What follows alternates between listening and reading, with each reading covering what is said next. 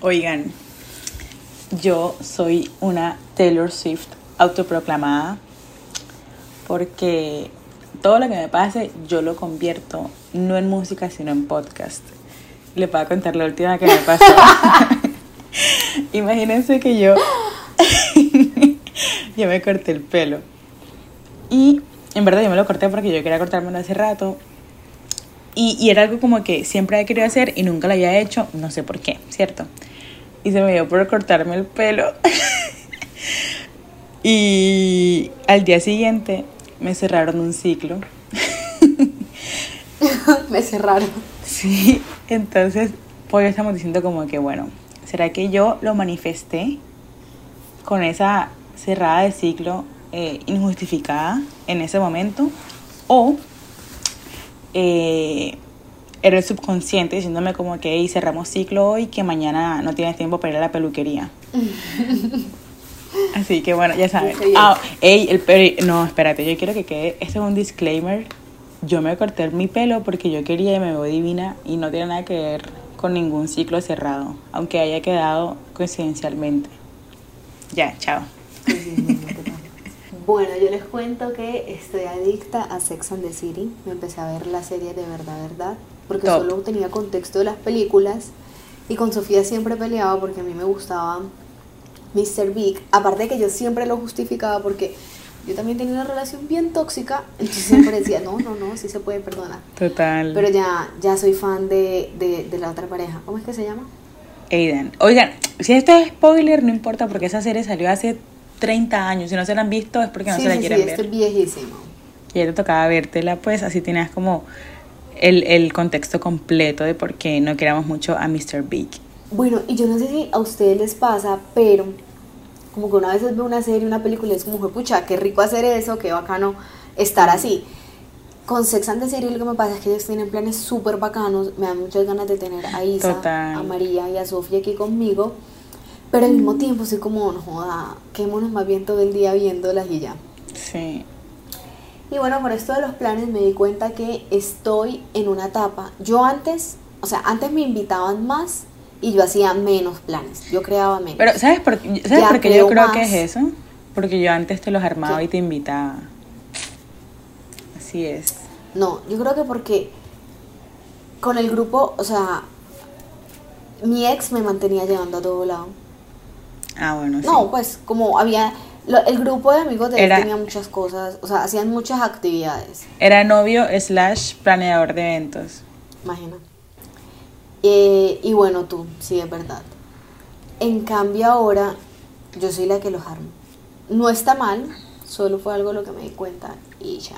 Y sabes que, bueno, yo soy señora enseñanzas y quiero decirle a todos nuestros oyentes, nuestro, nuestros podcast, podcast escuchas, esa palabra me parece horrible, pero bueno, que, ay, hagan los planes ustedes. Y yo creo que llega un punto de tu vida donde tú sabes que lo pasas bueno con tus amigos y tienes tu que armar el plan. Entonces, antes de marcarse, no me invitan a no sé qué, ármenlo ustedes y ya. Eso le garantiza más felicidad. Así es. Se lo digo por experiencia. Sofía la sabia. Obvio. Tú sabes que Sofía es sabiduría. Sofía es un nombre griego que significa sí, sabiduría. Eso la sabia. Y yo soy una Fue muy viva prueba de eso. Bueno, lo que pasa es que Paulina cada día me cuenta su reflexión basada en los tres capítulos de Sex and the City que se alcance a ver. Entonces, es un tema constante ahora en nuestra amistad. Algo que habíamos hablado era como que... ¡Ay, sí! Se me había olvidado eso. Dale, dale, cuéntalo pues. Bueno, ellas son cuatro, jaja. Y eh, hubo una que metió unos cachos y fue a contarle solo a una de ellas. Porque en ese momento necesitaba aprobación de alguna forma. Y ya después, cuando se vio como muy envuelta en la situación y como ya se sentía muy mal y muy culpable, fue donde otra, porque sabía que aunque no le iba a juzgar, iba a ser como más objetiva en decirle, de verdad, si la cagaste, pero pues eh, nada, te sigo amando. Y a mí lo que mm. me gustó mucho es que eh, Sophie sería esas dos personas en ese momento. O sea, sería la que le contaría porque no me juzga y porque de pronto necesitaría aceptación, pero también sería eh, la objetiva que me diría, sí, sí lo hiciste mal, pero nada que hacer. Y del mismo modo en el sentido contrario. O sea, yo también elegiría a Pau para decirle las dos cosas. y algo que creo que es algo que nos costó a nosotras eh, como equilibrar nuestra relación, como que hasta dónde somos alcahuetas y hasta dónde somos de verdad un buen consejo.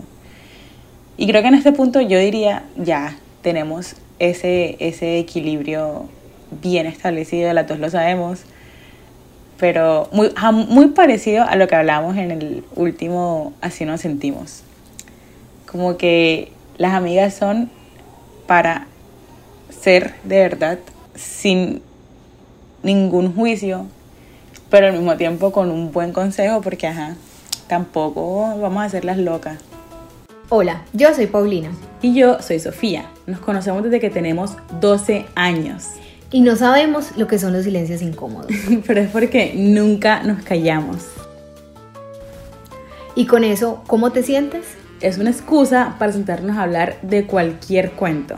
Así que ven y párchate un rato con nosotras.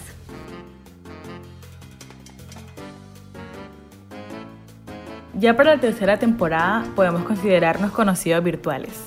¿Por qué no conocernos más y terminar siendo amigos? Claro, es que vamos a hablar de la amistad, del amor, de estereotipos y nuestras pasiones, así como no. Párchense, que cada vez esto se pone mejor.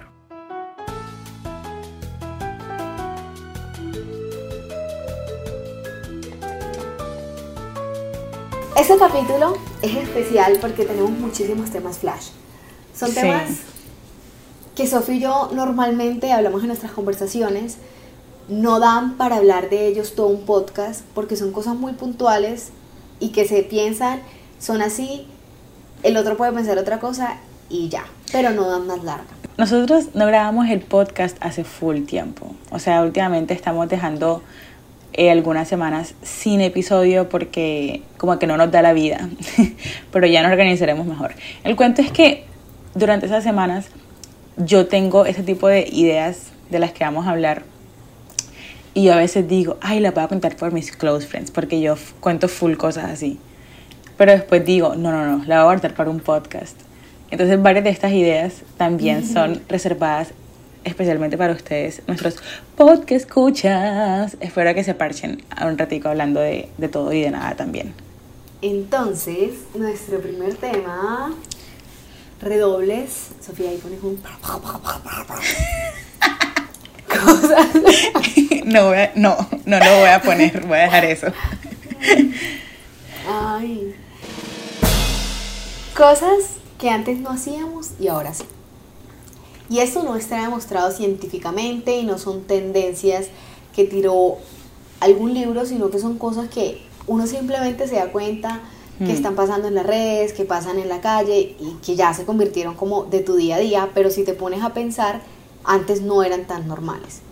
La primera es mostrar las barrigas de embarazadas. Mm.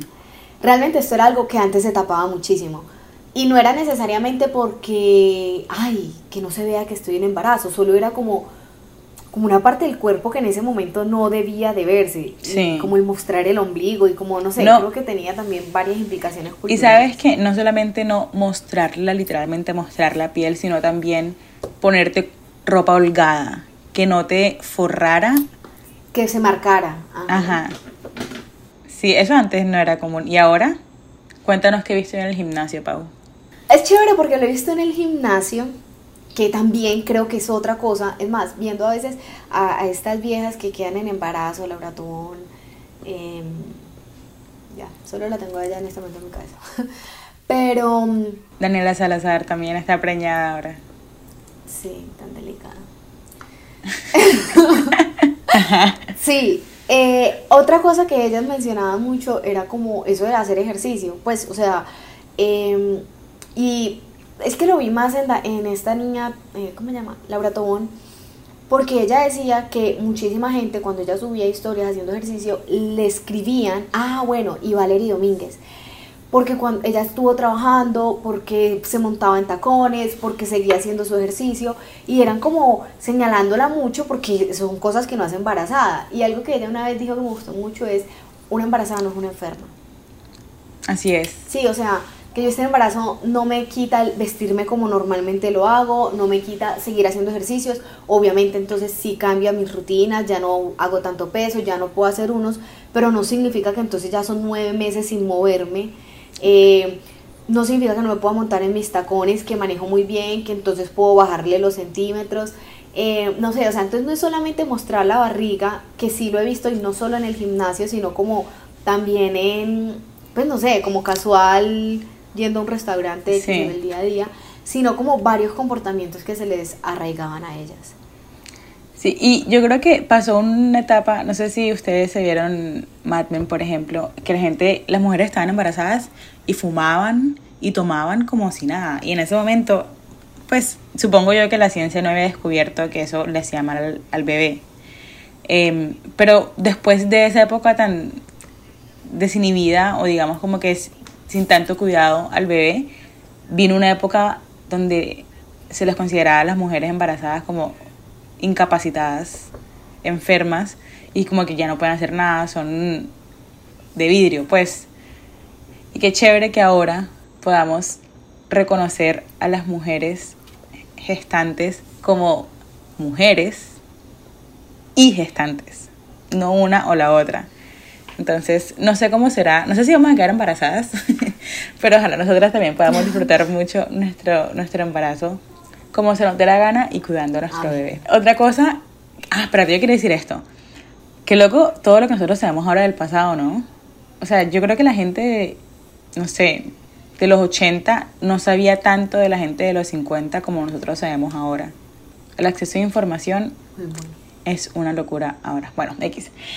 Eh, también ahora nosotros estamos en el boom o pertenecemos a la generación de cristal. Que significa que la gente se ofende por todo. Todo le huele a popó, todo eh, es grosero, todo puede haberse dicho de una mejor manera. Y lo que nosotras creemos es como que todas las generaciones son de cristal. Solamente que nuestra generación ahora sí dice algo. No sé si me hice entender. ¿Tú me entendiste, Pau? Entendidísimo.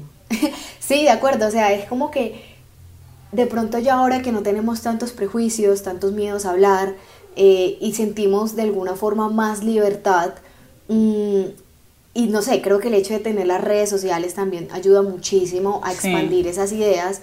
Entonces hace como que ya uno sepa, a, a, la gente le molesta esto, la gente no le gusta esto, eh, sí, pero, mm, pero no sé, sí, también creo como que en todas las generaciones existe la generación de cristal. Sí. No es como que ahora nos ofendamos más, sino que ahora nos permitimos reclamarlo con más frecuencia. Bueno, otra cosa que quería... ¡Cambio! Paulina, te odio. No te lo puedo creer. Así grito y está toda mi casa ya dormida. No te voy a perdonar. Nunca por año que le has hecho a mi tranquilidad. Marica, no estás conectada aquí. Ay, decía efecto. Paulina. Ay, me reí demasiado. Fue demasiado chistoso. No, yo la pasé muy mal. Bueno, ya el, después de ese efecto, otra cosa que habíamos hablado era cómo la pandemia cambió el amor que nos demostramos. ¿Cómo así? Y las expectativas Y las expectativas también. O sea, yo creo que esto, a ver, obvio existente de la pandemia, pero el hecho de estar cada uno separado en su casa lo reforzó. Y es que nosotros ahora tenemos unas expectativas reales y virtuales. O sea, yo en la realidad espero que el man me abra la puerta del carro, yo espero que el man me ponga del lado del andén y no del lado de la calle, yo espero que el man eh, sea detallista, pero en lo virtual yo espero que el man me responda, yo espero que el man me llame en las noches, yo espero que él es el que me diga que hagamos videollamadas. Y son cosas que... ¿Qué pasó? ¿Tú verdad esperas eso? No, yo no espero eso. O sea, tú le estás diciendo. Ah, No, no, no, o sea, esto lo estoy diciendo como un ejemplo. Sí, sí, porque eso no, no suena a ti. No, esto igual no va a aparecer, solamente que Juan, tú diciendo esa página, eso suena tan chistoso, suena hasta raro. No te sale, no te sale. Es verdad, oigan, esas expectativas que dije son bien ajenas a mí, pero son, en verdad, bastante comunes. Solamente que, ajá, no sé, yo... A mí me gusta recibir amor de otra manera. El cuento es que ahora Si quieren saberlo, vayan al capítulo número. Sofía, aprovechemos para hacer la publicidad. ¿En qué capítulo es que hicimos esa vaina? El capítulo del lenguaje- el segundo capítulo, que lo hicimos con Pablo y con Ale, del lenguaje del amor, ya saben. Bueno, el cuento es que eh, ahora tenemos unas expectativas reales y virtuales y los manes o las viejas tienen que llenar esas dos expectativas, esas dos, esos dos grupos de expectativas. Y eso hace que obviamente todo sea más difícil. Bueno, ¿sabes? Yo creo que yo en este momento sí puedo tener eh, expectativas virtuales, pero es porque tengo una relación a distancia y siento que mi situación lo amerita. O sea, Total. si para mí no existen videollamadas, eh, no existe como un plan virtual, no existe una llamada, es como que esa es la única forma de pasar tiempo de calidad, ¿sí? Eh, que no sea solamente chateando, eh, porque sí siento que existe una diferencia entre chatear y una llamadita, ¿sabes? O una videollamada. Como que de alguna forma sí sientes más cercanía eh, así. Mm, y algo que me parece muy chistoso en lo de escribir es que, o en lo de las llamadas, es que si la idea es llamarse, o sea, es por hablar, tú también lo puedes hacer. O sea, tú como mujer o tú como hombre, que eres el que tiene la expectativa, lo puedes hacer. Porque la comunicación ya está ahí, es tú coger el teléfono. Pero ya cambia muchísimo también cuando ya la expectativa es que él me llame. Total. Aparte creo que a veces es muy difícil porque tenemos personalidades virtuales. y es que hay gente que le gusta muchísimo hablar en persona, sí, y es bacanísimo. Pero hay gente que no sirve para responder. Hay gente que le gusta más chatear, hay gente que le gusta más hablar por teléfono. Eh, pero a lo que iba con eso es que hay gente que, por ejemplo, no llama, sino que chatea. O es gente que sí chatea, pero que es como muy... Hola, ¿cómo estás? Bien, ¿y tú bien? Ah, bueno, y ya vuelve y te escribe en la noche porque de qué más pueden hablar en el día. Como de pronto si salen temas... O sea, a lo que voy es que la normalidad tampoco es que sí. O sea, si pasa, qué chévere, pero si no, no es como que no me está prestando atención, esta relación no va para ningún lado. También está dentro de la normalidad que no se chatee todo el día. Total. Sí, yo creo que estamos aprendiendo a transitar la virtualidad. ¡Wow! Ah, seríamos cules novias chéveres, ¿no? Bueno, yo soy cules novia chévere. Yo ¿verdad, ta- Paulina. Nuestro tema número 3 es que nos permitamos permanecer en los momentos. Y es, ¿por qué le atribuimos actividades, pensamientos o acciones a la edad? Y es que algo que hablaba con Sophie es que creemos que existen edades donde ciertas acciones o ciertos pensamientos pueden ser correctos. O simplemente como no correctos o malos, sino que como que puede ser más normal hacerlos. Por ejemplo, yo hace rato no me veía con Sophie y cuando iba a volver a Montelíbano pensamos que qué rico salir a almorzar eh, a los coches. Los que sean de Montelíbano entenderán. Porque yo iba con un hambre voraz de pescado frito. Entonces, el de allá me gusta, bueno, o ensopado de bagre. Y yo le dije a mi mamá, Deli. no, voy a ir a almorzar con Sofía a los coches tal día. ¿Qué? ¿Y por qué? No, invítala acá a la casa. Y yo, ¿qué? ¿Por qué?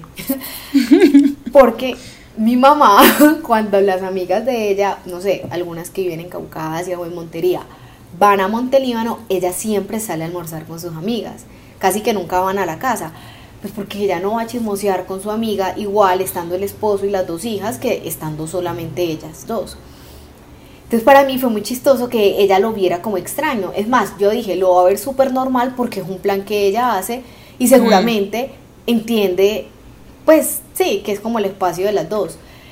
Cuando no, ella dijo que Mari me hacía el pescado, que invitara a Sofía. Yo, oh, bueno.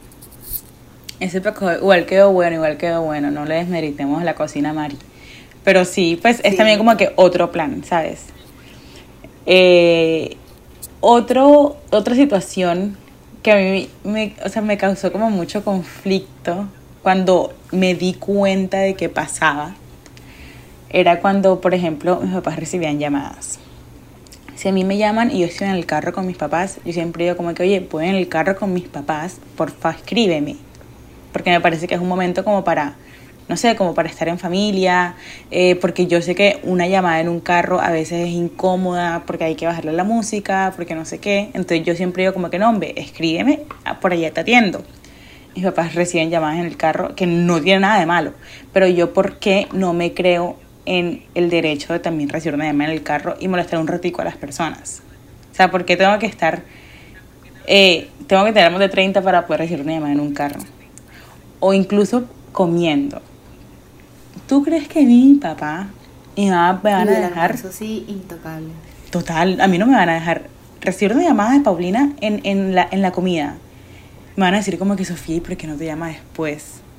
¿Y tú crees que a mi mamá le digo, mami, estamos comiendo? Y ella me dice, sí, sí, un momentico, un momentico. Y habla todo el, todo el almuerzo con su amiga. O sea, ¿a qué edad ya se nos es permitido chismosear durante el almuerzo? Por teléfono. Aunque yo creo que no debería ser en ninguna. A mí me parece chévere cuando uno almuerza... Eh, Presente. Bueno, yo como mamá no voy a hacer eso, si llego a ser mamá. No, yo tampoco. Ay, mami, no te estoy juzgando, mami. O sea, yo también. Juzgando. Y me arreglé porque Paulina lo dice cuando no estamos grabando y yo no le digo nada, pero ella te dice juzgando. Y cuando ella lo dice fuera de cámara, pero yo porque no sé por qué digo esa palabra ya. No la voy a poder decir en el podcast. Ok. Mami, no estoy emitiendo un juicio contra ti. Sofía, qué madura eres. Ah, Está, está, bien, mami. Solamente que me parece una, una no sé, como... Y otro, ya es una situación, y es que hablando con Sofi, es ¿por qué se les juzga a los bebés por ser bebés? ¿Por qué no se les deja a veces ser? Sí, o sea, lo poco que ellos hacen es llorar, comer, dormir. Y cuando lloran, por ejemplo, en un espacio público, uno es como, ay, marica, que se calle pues pucha, ¿usted de verdad creen que esa mamá tiene ganas de que ese niño llore? O sea, creo que la más desesperada es ella. Sabes, una vez una prima me estaba contando que en el edificio de ella pusieron una queja porque un niño estaba llorando a las 3 de la mañana. Marica, esa mamá, les juro que no se quería levantar a las 3 de la mañana. Y estaba peor que el que estaba poniendo la queja. O sea, de verdad, como que sí, no los dejan ser bebés, pero no sé, me parece de verdad muy chistoso que uno ponga una queja porque un bebé llora. Sí, y yo digo es como que, espérate que te toque. Espérate para ver si tu pelado va a ser juicioso y no va a llorar en público. Porque tampoco es como que, si tengo un bebé de meses que todavía llora full, no puedo ser social hasta que este pelado ya deje de llorar. No. Sí, de acuerdo. Y uno no dice que no es molesto. O sea, sí es molesto. O, ajá, sí, obvio. Yo creo que sí es molesto. Pero pero ¿dónde está la tolerancia? A ver. Sí. Además, si tú quieres salir a la calle, sabes que te vas a incomodar de cualquier manera. Sea, uno cómodo en su casa. Y eso, si vive solo o no o, se lleva muy bien con los roomies. Oigan, y ya, lo último que quería que queríamos hablar, o bueno, yo, porque esto me pareció muy curioso, es que ustedes sabían que hay una teoría de las faldas cortas. Esto lo desarrolló un economista, creo que en los años 20, una cosa así. Y el man decía que entre más cortas y atrevida sea la moda de la época, hay mayor avance económico. Y cuando hay una recesión, las mujeres se comienzan a vestir con faldas largas y más modestas. Yo no sé, creo que la relación es como que tú sales de fiesta con una falta cortica ya. Entonces si hay plata, puedes ir de fiesta. Pero si no hay plata, pues no puedes ir de fiesta. Entonces con una falta cortica que a veces son más incómodas y todo. La verdad es que esto me parece una, un trato muy liviano y por encima del tema, pero me pareció curioso y quise decirlo y este es mi podcast y Paulina me dejó, así que ajá, aquí se fue. Mm, Sí, la verdad es un dato muy curioso. Yo no sabía Eh, si no me dicen que eso está como comprobado realmente, no lo Sí, creería. uno creería que es mentira, de verdad. Aparte creo que es algo muy, o sea, fue algo muy de la época. Quién sabe si ya a hoy en día eh, aplique. Y bueno, esperamos que hayan disfrutado eh, el día de hoy este podcast. Eh, fueron temas flash, mm, cosas que de pronto algunos piensan, otros no se han dado cuenta, eh, otros ya lo sabían pero no eran conscientes. Y bueno, para eso está creado este podcast, para hablar de vez en cuando esas cositas que como que uno no les dedica tiempo. Total. Gracias por dedicarnos el tiempo de escucharnos. Eh, espero que se hayan parchado y nos escuchamos en el próximo episodio, que quién sabe cuándo saldrá porque estamos lenticas. ¡Chao! Chao.